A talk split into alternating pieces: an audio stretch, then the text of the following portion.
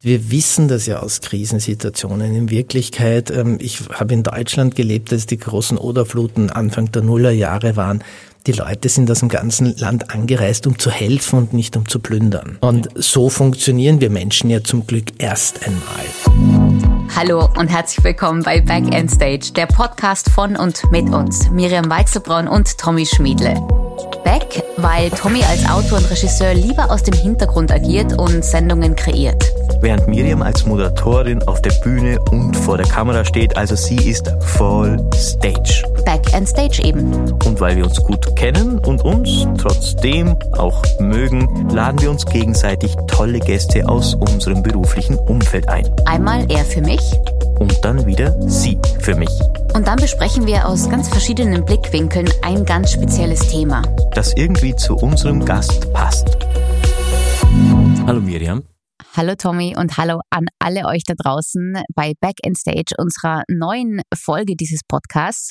Schön, dass ihr mit dabei seid. Ich bin sehr gespannt, weil heute ist ja Tommys Week quasi. Tommy lädt mir einen Gast ein. Genau, und dieser Gast äh, hat mich zum Lesen gebracht.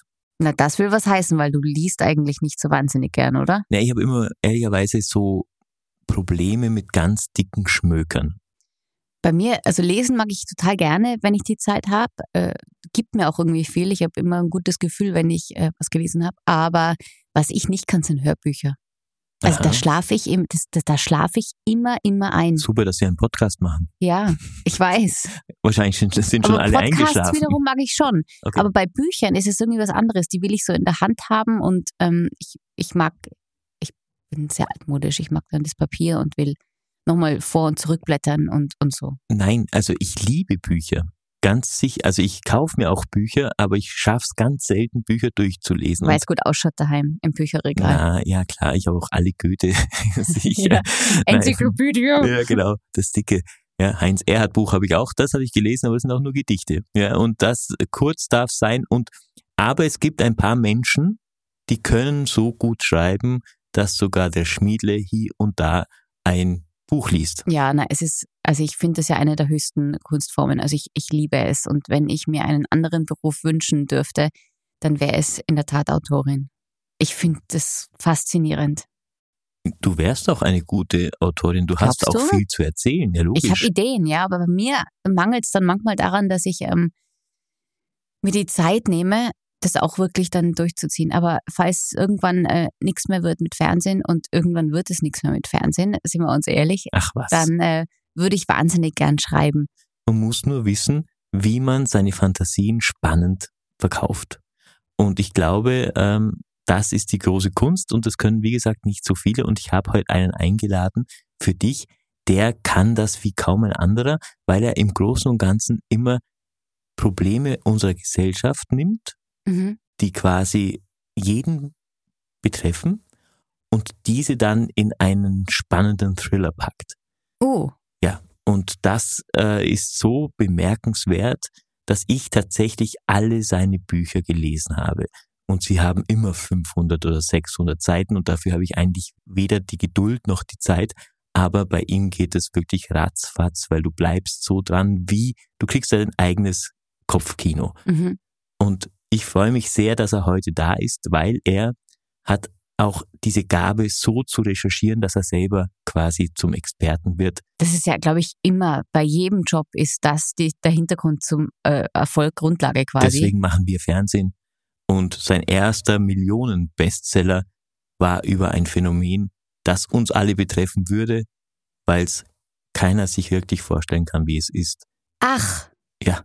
Blackout. Blackout. Ja. Hör auf, du hattest Angeber du, mit deinen Gästen. Ne? Hattest du immer nur nach dem Alkohol. du, du wirst gleich im Blackout erleben, mein Freund hier. Ich freue mich auf Marc Ellsberg. Guten Morgen. Guten Morgen. Hallo, freut mich auch sehr. Blackout, äh, das, dieses Wort höre ich in letzter Zeit so oft, äh, öfter als äh, bevor, vielleicht weil ich auch jetzt noch meine Sinne mehr darauf geschärft habe.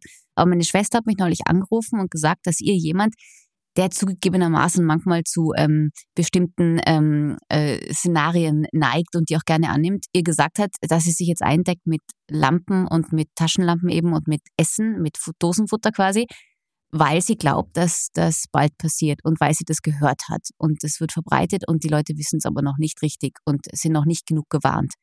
Herr Elsberg, bin ich nicht genug gewarnt? Müsste ich viel mehr jetzt zu Hause auch ansammeln an Dosenfutter und Taschenlampen? Das war ja für unsere Elterngeneration und Großelterngeneration eigentlich noch ganz normal, dass man so eine Speisekammer gehabt hat. Das hat sich dann irgendwann aufgehört aus verschiedensten Gründen. Und wir haben am Anfang der Pandemie alle gemerkt, dass es wahnsinnig gut gewesen wäre, vielleicht ein paar Rollen Klopapier zu Hause zu haben. Das muss gar nicht der große Blackout sein, aber für äh, gewisse äh, Szenarien und sei es nur, wenn im Winter mal zwei, drei Tage so viel Schnee fällt, was ja in diesen Wintern immer schwieriger wird, aber trotzdem, und man nicht rauskommt, wäre es nicht verkehrt. Und das trifft eben auch für einen größeren Stromausfall zu, dass es gut wäre, wenn man so für ein paar Tage was daheim hat. Haben Sie was daheim? Ich habe seit den Recherchen zum Buch was zu Hause. Ja. Mhm. Also es ist, dass ich ähm, für die behördlichen Empfehlungen sind im Prinzip für eine Woche bis zehn Tage. Das ist jetzt auch noch nicht so wahnsinnig viel. Und ähm, das ist auch noch kein Preppertum. Also ich habe nicht mhm. für drei Monate, ähm, weil das halte ich nicht für so weder für wahnsinnig sinnvoll noch für wahnsinnig sozial, die Einstellung, die dahinter steckt, ähm, aber für eine Woche habe ich. Für eine Woche? Mhm. Das ist nicht so viel. Du hast, du hast ja für ein paar Tage hast meistens eh was, das, was, was du im Kühlschrank hast und ein paar Nudeln oder sonst was. Wobei Nudeln und Reis und so weiter helfen dir natürlich nur, wenn du auch den ähm, Gaskocher dazu ja, hast. Ja, und der Kühlschrank auch nur, wenn nicht alles verdirbt gleich. Ja, aber also das haltet ein bis zwei Tage, auch das, was ja. im Kühlschrank ja, ja, ähm, ist. Also für ein bis zwei Tage, man weiß durchschnittlich, der durchschnittliche Österreicher und Österreicher hat für drei bis vier Tage haben in den 70ern waren es noch für zwei Wochen, Wochen ja, etwa, also genau. auch Konserven. Aber also als ich das Buch gelesen habe, war ich, wie gesagt, wirklich vor den Kopf gestoßen, weil ich wusste, ich wäre das perfekte Opfer für einen Blackout. Ich wüsste überhaupt nicht, ich hätte nichts, keine Dose zu Hause, gar nichts. Und ich habe mir dann gedacht, was tue ich? Und mein Gedanke wäre gewesen, ich packe meine Sachen und fahre aufs Land, wo ich herkomme. Dort gibt's noch ein Haus das ist quasi autonom mit Heizung. Da kann man sogar noch die Heizung mit äh, Holz heizen. Äh, ich habe das Gefühl, man müsste, wenn es wirklich lange dauert, eher Richtung Land gehen. Da habe ich es in der Stadt schwieriger, das ist das blöd. Man muss, man muss vielleicht auch zwei Szenarien Wenn er es noch schafft mit seinem Elektroauto? genau so. Genau.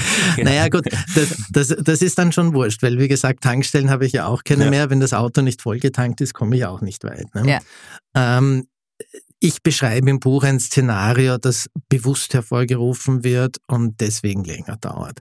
Wenn es zu einem großen Stromausfall kommen würde aus Anführungszeichen natürlichen Gründen, also menschliches Versagen, technisches Versagen, irgendwelche Wettervorfälle oder sonst was, dann gehen die Experten bei den Stromversorgern und Netzbetreibern davon aus, dass sie das je nach Umständen binnen Stunden bis zwei, drei, maximal vier Tagen eingefangen bekommen. Dazu muss man aber dann auch noch sagen, selbst wenn die Versorgung dann wieder hergestellt ist, dann funktioniert nicht gleich wieder alles. Mhm. Können wir dann vielleicht später noch drüber reden. Aber dann dauert es nicht zehn Tage so wie im Buch. Ja, klar. Aber trotzdem, ähm, drei Aber bis vier Tage ist schlimm genug. Ich hatte neulich ja, nachts in, in, in ähm, ich lebe in London und habe äh, nachts wollte ich zu meinem Handy greifen. Das war nicht geladen, aber es hat sich auch nicht geladen und es war alles im Haus dunkel und ich dachte, ah ja, Sicherung, super, gehe ich gleich runter. Da war auch alles okay und dann schaue ich aus dem Fenster und die ganze Straße war dunkel. Und das war für genau fünf Minuten. Aber diese fünf Minuten mhm. waren wirklich unheimlich. Und wir reden da von Stunden und von Tagen, an das will ich gar nicht denken, weil allein diese fünf Minuten, was das, was das mit einem macht, wenn man sich denkt, das ist, das ist komisches Gefühl, dieser Stillstand. Naja, natürlich, das sind wir nicht gewohnt. Also Na. komplette Dunkelheit sowieso ist schon einmal etwas, was wir fast nicht mehr kennen, mhm. weil irgendwo leuchtet immer irgendwas und sei es ein Handyschirm.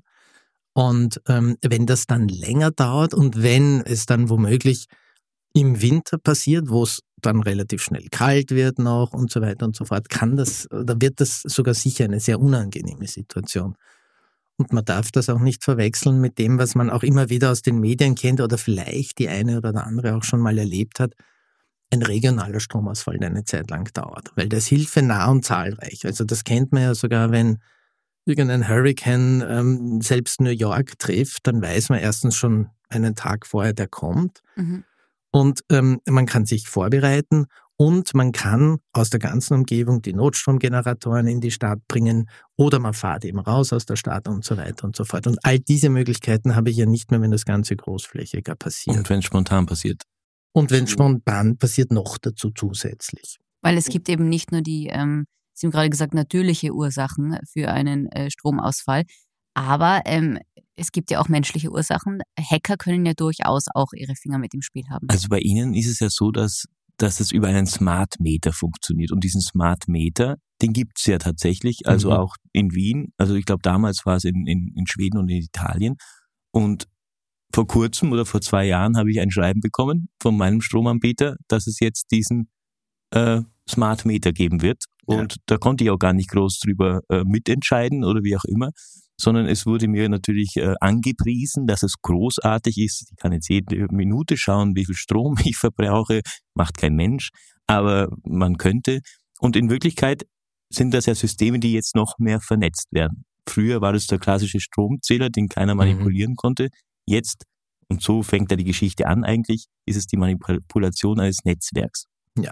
Genau, das ist, wobei man auch dazu sagen muss, ich habe die Smart Meter damals fürs Buch auch aus dramaturgischen Gründen gewählt und es werden ja nicht nur die Smart Meter angegriffen, sondern andere Systeme auch. Den Smart Meter habe ich gewählt, weil ich mir gedacht habe, jeder weiß, was ein Stromzähler ist, weil den hat er im Haus hängen und die werden jetzt ausgetauscht oder sollten eigentlich in der Europäischen Union dieser Jahre ausgetauscht sein. Das hat sich verzögert gegen diese kleinen Computer.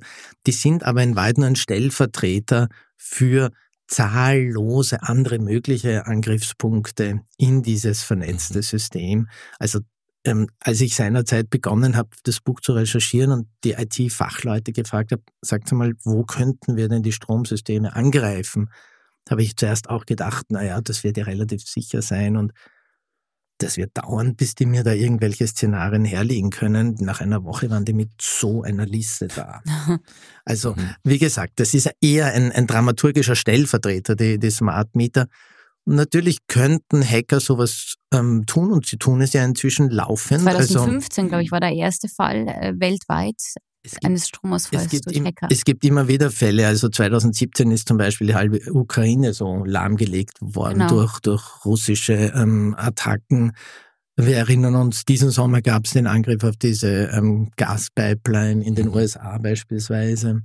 Wobei man auch sagen muss, das ist ähm, im Allgemeinen sind da Kriminelle dahinter, die ein Unternehmen schädigen wollen. Also die bringen ja nicht gleich das ganze System runter. Was blöd wäre, wenn quasi durch ein so ein, durch ein so ein Event es zu einer Kettenreaktion kommt, weil das ist etwas, was man auch verstehen muss. Ich beschreibe das ja auch im Buch, dass es oft in so vernetzten Systemen kleine kleine, Auswirk äh, kleine Auslöser große Auswirkungen haben kann. Also es gibt ja diese Beispiele. Erst dieses Jahr hatten wir das wieder im Januar, wo eigentlich ein kleiner Vorfall in Kroatien dazu geführt hat, dass es in ganz Europa zu Schwierigkeiten im Netz gab.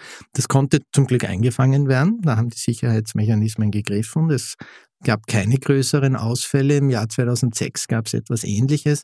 Da ging es um eine einzige Leitung in Norddeutschland, die unkontrolliert abgeschaltet wurde.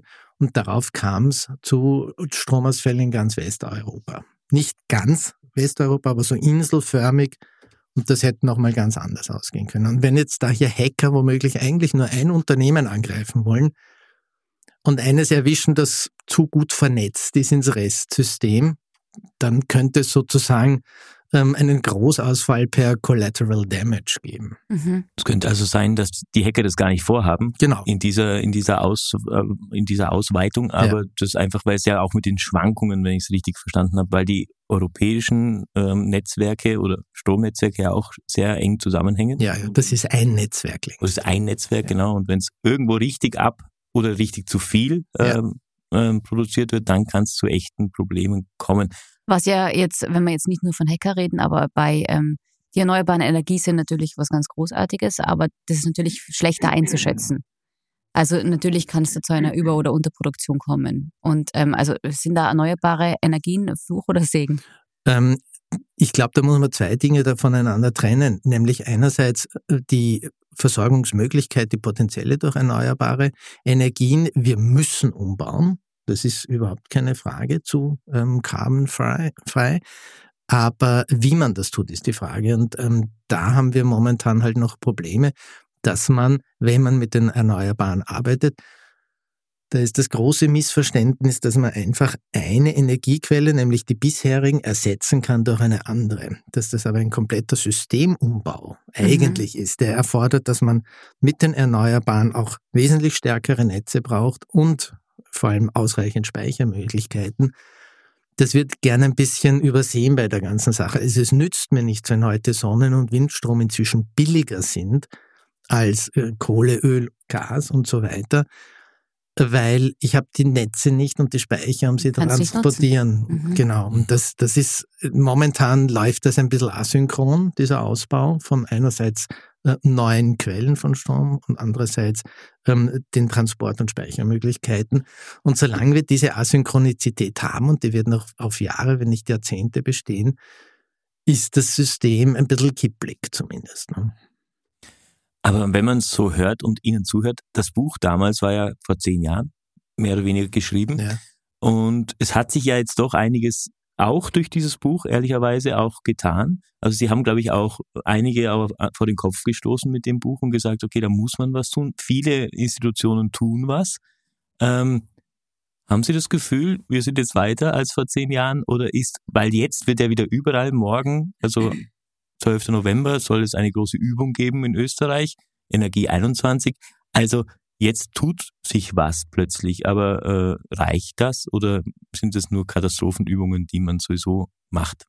Also ich war ja aufgrund des Buches in den letzten zehn Jahren wirklich wahnsinnig viel eingeladen zu Politik und Wirtschaft und habe das ein bisschen verfolgen können. Was sich definitiv geändert hat, ist die Wahrnehmung und das Bewusstsein, dass es hier eine Herausforderung gibt, die es vor zehn Jahren tatsächlich erschreckend wenig gab.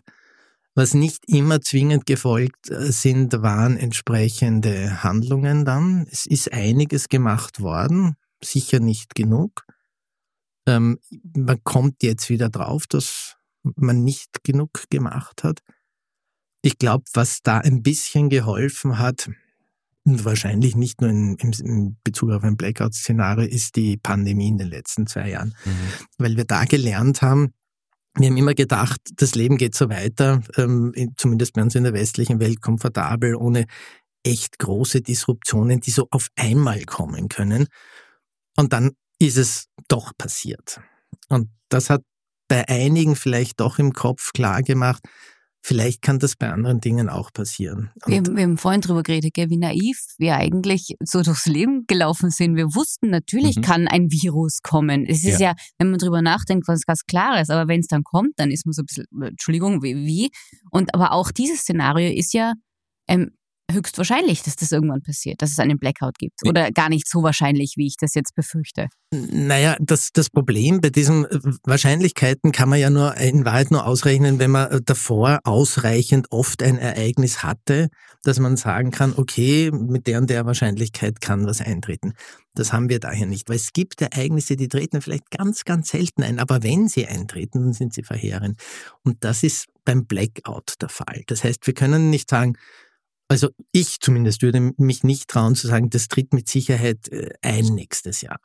Aber wenn es eintritt, dann wäre es ein Desaster und es wäre, sagen wir mal, zumindest, wenn es diese Anführungszeichen natürlichen Ursachen hat und das innerhalb von drei, vier, fünf Tagen eingefangen werden kann, ähm, im Norm geholfen, wenn eine Gesellschaft zumindest auf sowas vorbereitet ist, wenn zum Beispiel jeder für so eine Zeit was zu Hause hat, weil dann müssen sich alle Leute, die sowieso und Institutionen, die ohnehin helfen müssen, Feuerwehr, Polizei, Militär, ähm, Krankenhäuser, Ärzte und so weiter und so fort, können sich um, um das kümmern, was, man, was, was wichtiger ist.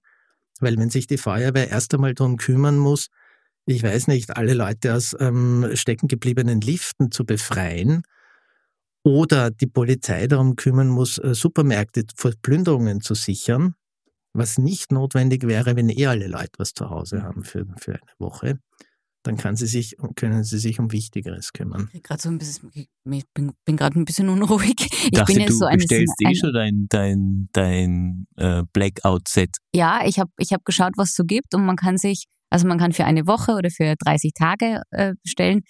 Äh, nur ich, ich frage mich, ob das nur Geldmacher ist, weil das geht ja rauf bis in die Tausender. Also da kann ich schon mal, also es fängt an mit so 100 Euro für einen, zwei Tage und dann kann ich äh, bis zu 3000, 4000 Euro auch ausgeben, um mich da einzudecken. Ich finde nicht, dass man sich da irgendwelche Sets kaufen muss. Es reicht, wenn man, wenn man sich überlegt, okay, ähm, wie gesagt, die behördlichen Empfehlungen gibt's. Da steht relativ klar drinnen, wie viel man pro Person rechnen soll an möglichst einfach zubereitbaren Mahlzeiten, also Konserven, die man einfach aufmacht, wie viel Wasser, Wasser ist relativ wichtig, ähm, Kerzen, Zündhölzer oder Taschenlampen und ähm, tunlichst ein Radio, das funktioniert, weil Radio kann man, ist die einzige Kommunikationsform, die dann noch funktioniert. Und wenn man dann eins hat, das batteriegeladen ist oder aufziehbar, dann kann man wenigstens Nachrichten hören.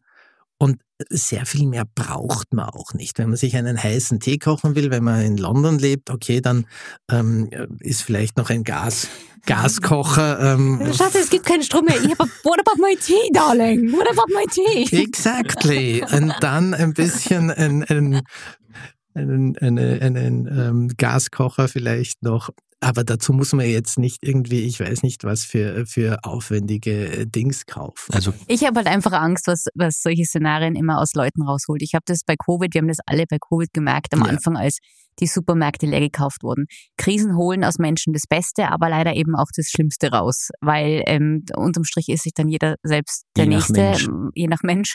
Ähm, und in, in einem solchen Fall hätte ich also ich, ich habe großes Vertrauen in die Menschheit. Und ich möchte nochmal sagen, ich, ich liebe Menschen. Ich glaube, es steckt das Beste an, in Menschen drin und die, wir können gemeinsam so viel erreichen. Aber ich habe Angst vor, vor so einzelnen Wahnsinnigen. Vor allen Dingen, wenn es dann länger wird. Also das ist ja auch. Aber wie also, lange? Ja, ich glaube Irgendwann geht es ja dann, also wenn man das Szenario vielleicht nicht ganz so weit wie im Buch, aber nach fünf, sechs Tagen geht es ja richtig in, ans Eingemachte, weil dann geht es auch ums Überleben bei vielen Menschen und dann kann es schwierig werden. Ja, wobei ich, ich ähm, da eben wirklich vorsichtig bin. Ich, ich bin da auch nämlich der Meinung, das wird dem Buch manchmal sogar vorgeworfen, dass es, dass es in den, dass ich es in den ersten Tagen zu wenig krass gemacht hätte.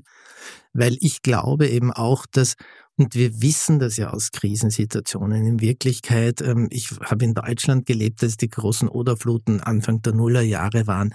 Die Leute sind aus dem ganzen Land angereist, um zu helfen und nicht um zu plündern. Mhm. Und ja. ähm, so funktionieren wir Menschen ja zum Glück erst einmal. Es stimmt schon, wenn es länger dauert, wird es natürlich, ähm, ist einem das Hemd näher als der Rock.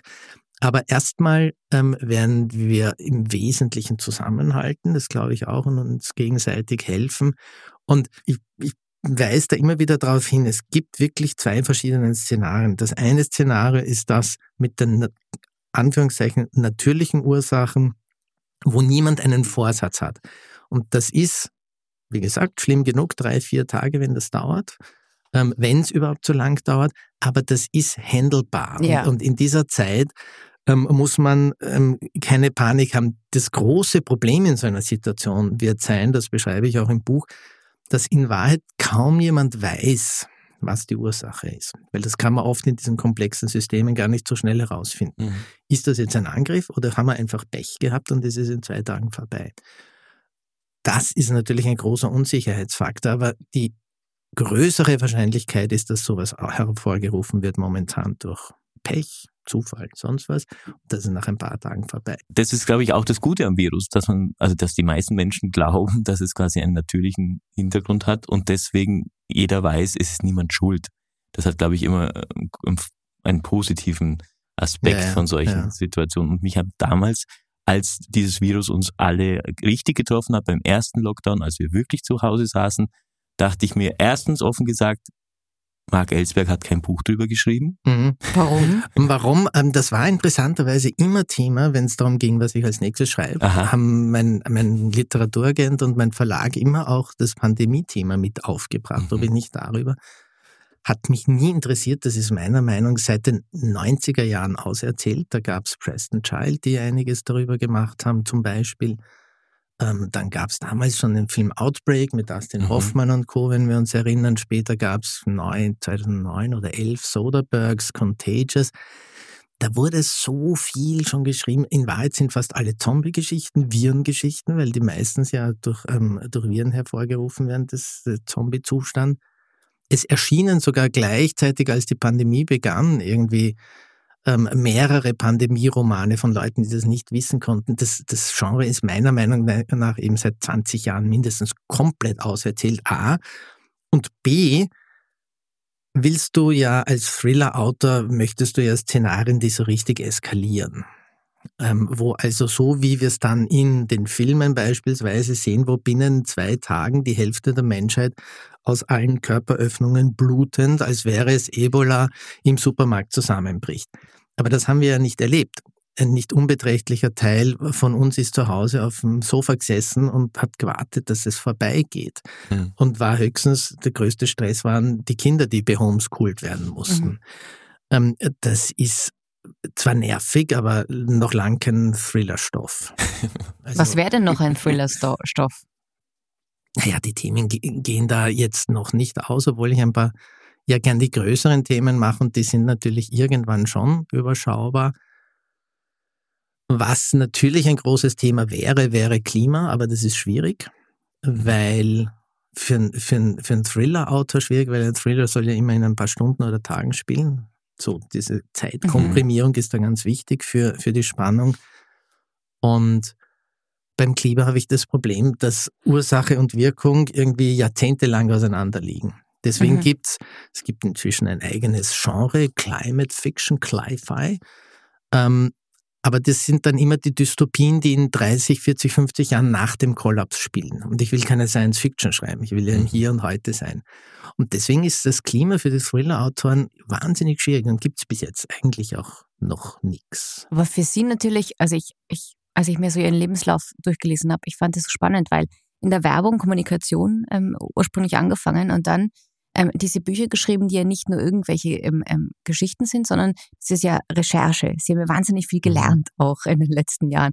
Das muss schon auch wahnsinnig spannend sein, weil ihr Leben hat sich ja komplett verändert. Sie sind jetzt auch Experte in, in Politiksendungen zu bestimmten Themen, die, die ja eigentlich als Unterhaltung ursprünglich geplant waren und jetzt aber als Experte quasi vor Ort auch sind. Das ist schon sehr spannend, oder? Wenn man ähm, so viel lernt auch. Für, für einen Thriller-Autor sowieso äh, ist es relativ ungewöhnlich, wobei es ähm, bis heute im Wesentlichen als Unterhaltung geplant ist. Das, das, sind halt Dinge, die mich unterhalten. Das mag jetzt ein bisschen spooky klingen, aber ich finde es. Ja, es ist auch ein kleiner Raum hier mit und, und spannend, mich mit diesen Dingen ähm, zu beschäftigen, wobei ähm, sich das in Wahrheit nicht so geändert hat für mich zu meinem früheren Leben, eben 20 Jahre eigentlich als Kreativer in der Werbung, weil wer, das mag jetzt wie ein Widerspruch in sich klingen, Werbung ernst nimmt, ähm, der recherchiert die Produkte, die er den Leuten verkaufen will, sehr, sehr intensiv. Mhm. Ich habe über Autos, Versicherungen, Joghurt ähm, genauso viel gewusst wie über die Themen, wo ich heute schreibe. Und die Herausforderung ist mindestens genauso groß, weil da musste ich dann mich beschränken in meinen Botschaften auf eine Headline oder auf eine kurze Copy oder einen 30 Sekunden im Fernsehen oder sonst was.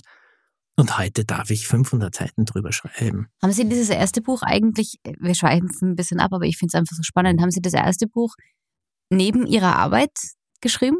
Ja, also das, war das so, ich habe noch gearbeitet, aber nebenher hatte ich diesen Traum und dann hat es funktioniert, oder? Also mein erstes Buch war sowieso Jahre vorher. Also das, ähm, das, das Blackout, mit dem dann der große Durchbruch gelangt ist, war ja schon mein ein, drei, vier, fünftes Buch.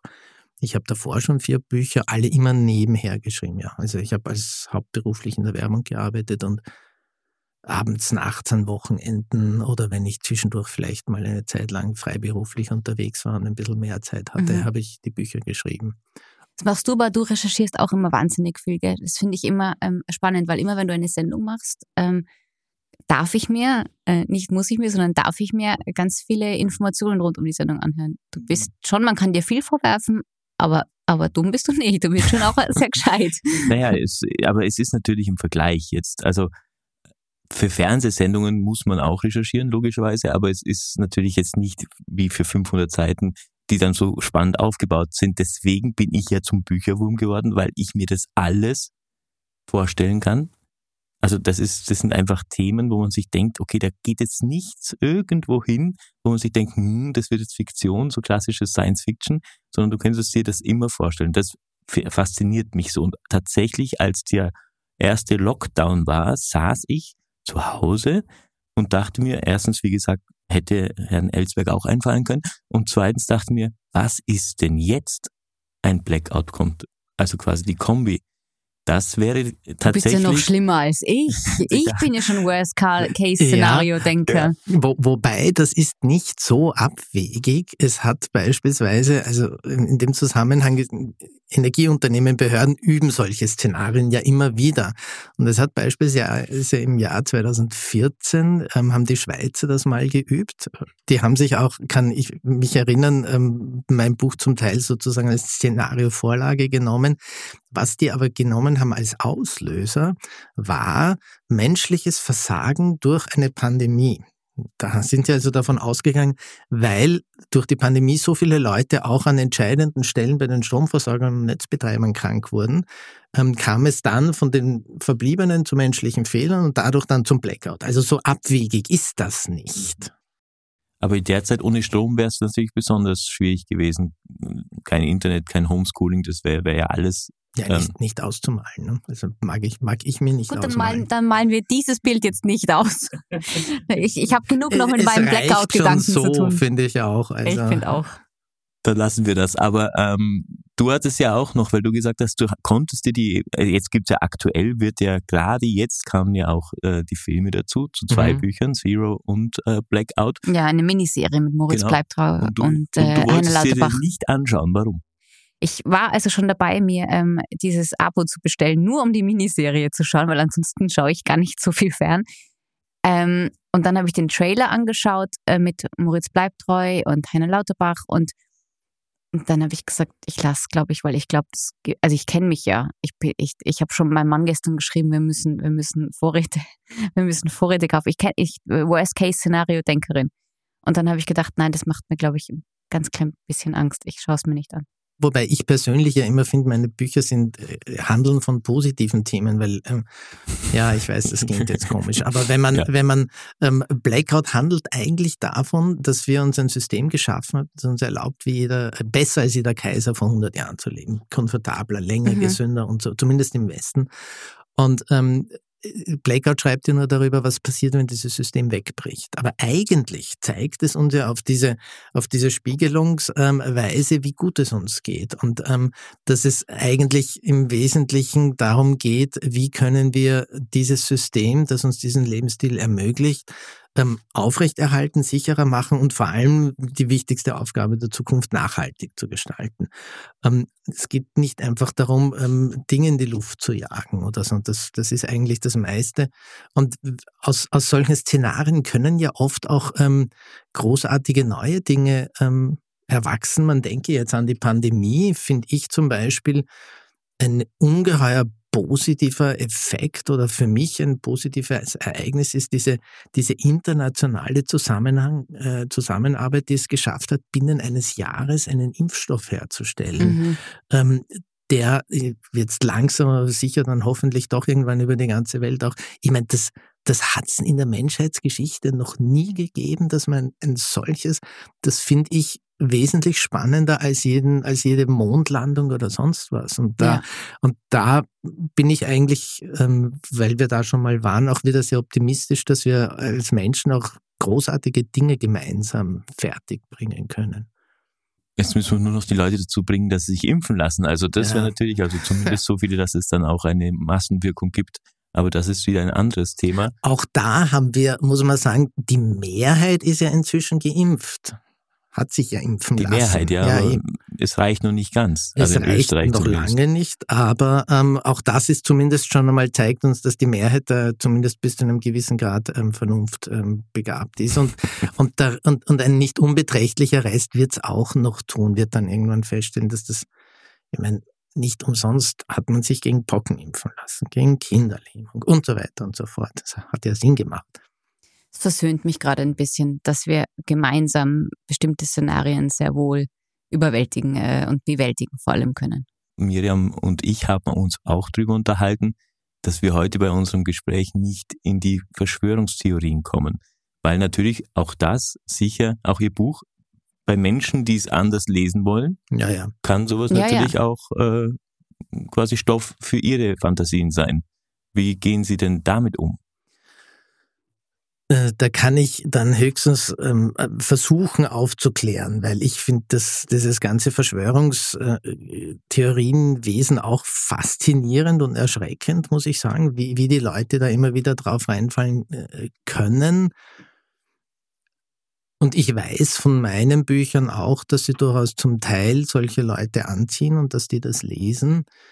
Aber wie gesagt, da hilft letztendlich nur Aufklärung, Aufklärung, Aufklärung und ähm, dann gäbe es noch, ich habe neulich einen interessanten Bericht äh, gelesen, ähm, wo jemand da ganz böse hineingekippt ist und dann ähm, wurde berichtet, wie sie die Person wieder rausgekriegt haben, nämlich mit ähm, Hilfe einer Sektenbeauftragten. Das ist natürlich, naja, ich glaube, das ist das Problem, dass ja. wir in Wahrheit hier nicht von, und da stößt du mit Aufklärung an deine Grenzen. Du, du redest von Glauben. Und mhm. da weiß ich auch nicht ganz genau, wie man das knackt. Ach, das ist so eine Sache mit dem Glauben, da haben wir uns auch schon unterhalten. Das ist ein weites Feld. ähm, vielleicht auch wieder was für ein nächstes Buch.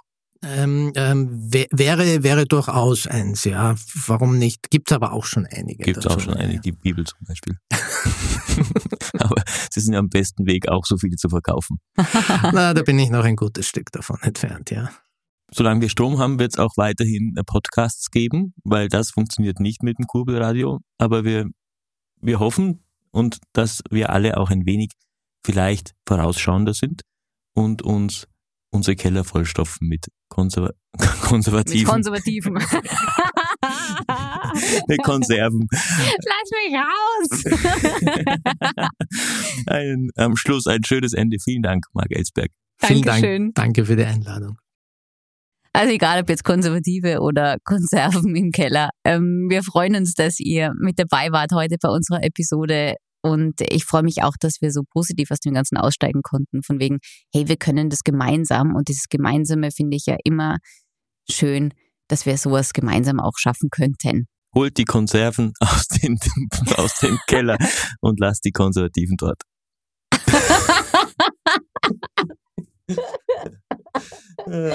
okay, nochmal. Also egal, ob ihr jetzt äh, Konservative oder Konserven im Keller habt, vielen Dank fürs Zuhören bei Back in Stage und vielen Dank fürs Dabeisein und abonnieren und uns vielleicht auch bewerten, am besten mit fünf Sternen, by the way. Und dann hören wir uns in zwei Wochen wieder und zwar bringe ich dir nicht nur einen Gast, habe ich mir überlegt, sondern ich bringe dir zwei Gäste mit. Zwei Gäste. Ja. Das ist ja schon mal spannend. Eine du bist Premiere. outnumbered, kann ich Verstehe. nur sagen. Okay. Oh, ich habe da mit drei Damen zu tun. Mhm. Damit komme ich zurecht. Zieh dich warm an. Danke, freue mich. Bis dann. Bis Danke dann. fürs Zuhören. Ciao. Ciao. Das war Back End Stage von Miriam Weichselbraun und Tommy Schmiedle. Wir freuen uns, wenn ihr unseren Podcast abonniert und uns vielleicht sogar eine nette Bewertung hinterlasst. Und falls ihr Lust habt, verratet uns doch in den Apple-Kommentaren, welchen Gast wir uns für euch einmal einladen sollten. Wir freuen uns auf die Vorschläge und wenn ihr beim nächsten Mal wieder mit dabei seid. Bye bye und Baba von Miriam aus London und Tommy from Austria.